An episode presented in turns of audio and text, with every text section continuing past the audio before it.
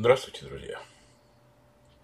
Сегодня мы будем говорить опять о токсической дружбе. Первый подкаст по этому поводу я записал еще в марте и до сих пор получаю от вас письма. В этих письмах вы приводите примеры токсической дружбы, которая была в вашей жизни, и задаете много вопросов. В связи с этим этот подкаст будет достаточно короткий, и в нем я постараюсь ответить на большинство ваших вопросов. Давайте сразу же дадим определение, что такое токсическая дружба, которая будет простым и понятным. Токсическая дружба – это дружба без баланса интересов. При токсической дружбе потребности одного человека удовлетворяются, а другого нет – токсический друг не поддерживает, истощает вас и фокусируется только на своих чувствах. Токсический друг чрезмерно требователен. Он отнимает у вас много времени, много ресурсов, много эмоций, но ничего не дает взамен.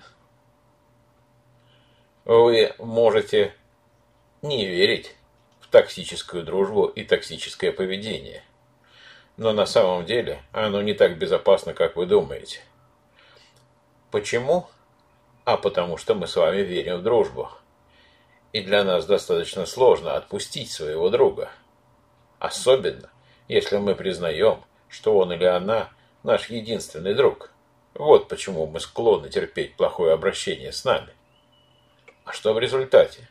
А в результате вы становитесь циничным, оборонительным, раздражительным. Короче говоря, вы сами становитесь токсичным.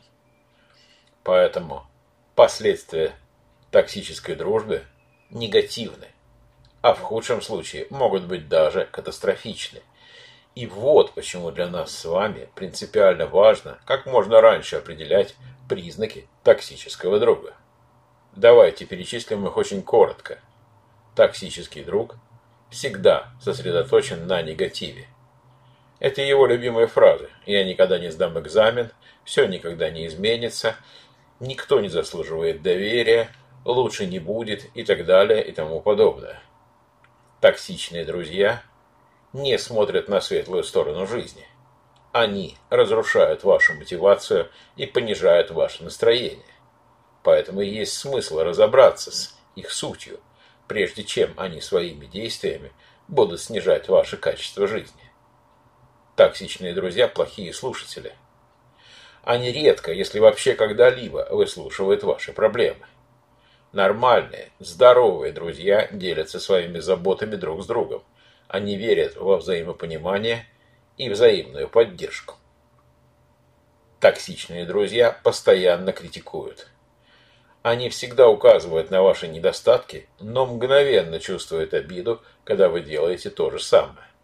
И хотя конструктивная критика полезна, а порой она даже способна изменить вашу жизнь, постоянные обиды являются полной противоположностью здоровым отношениям. Токсичные друзья быстро злятся. Они быстро проявляют пассивную или активную агрессию. Они теряют самообладание. Они взрываются и отказываются говорить с вами из-за малейшего вашего упущения или ошибки. И вы всегда чувствуете вину или потребность извиняться по самым банальным причинам. Токсичные друзья любят только себя. И это их любимая тема для разговоров – это разговоры о себе. Они всегда являются центром любого разговора. Тем не менее, как только вы попытаетесь поделиться с ними своими проблемами, своими взглядами, своими ценностями, они дадут вам отпор. Токсичные друзья не поддерживают связь. Мы с вами понимаем, что друзья не могут всегда звонить друг другу, но тем не менее мы понимаем, насколько важно время от времени поддерживать связь. Токсичный друг не заинтересован в поддержании своих отношений с вами – и очень редко проявляет инициативу.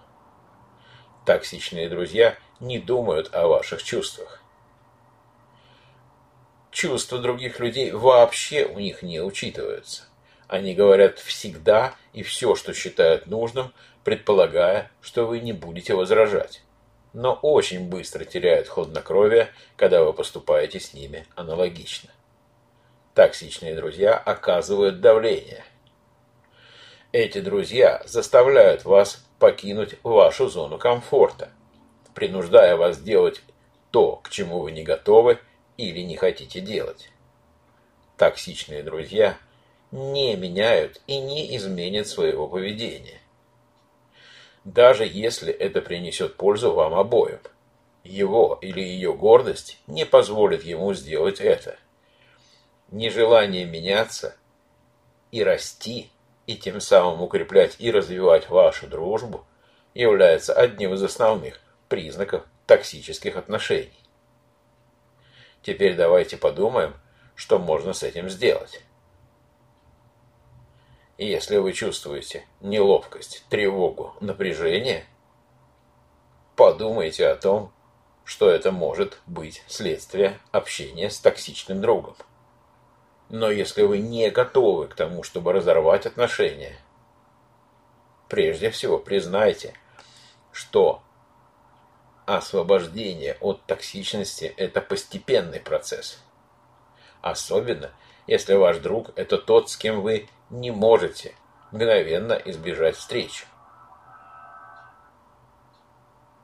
Мы с вами знаем, что люди должны относиться друг к другу с уважением.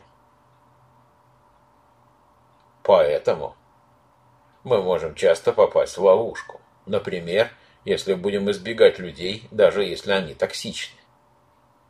Но подумайте, что вы не обязаны чувствовать неловкость, попадать в остро некомфортные ситуации только потому, что когда-то вы назвали друг друга друзьями.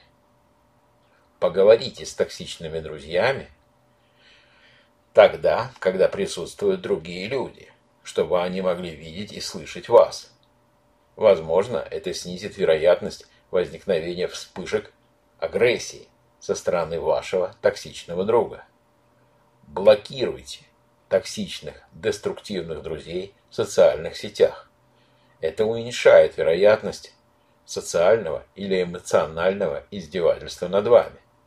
Подтвердите свои границы. Скажите ясно и понятно, что они пересекли вашу границу своим поведением. Не спорьте, потому что это даст им повод в очередной раз договариваться об отношениях или даст им возможность повернуть ситуацию так, что вы почувствуете себя виноватым.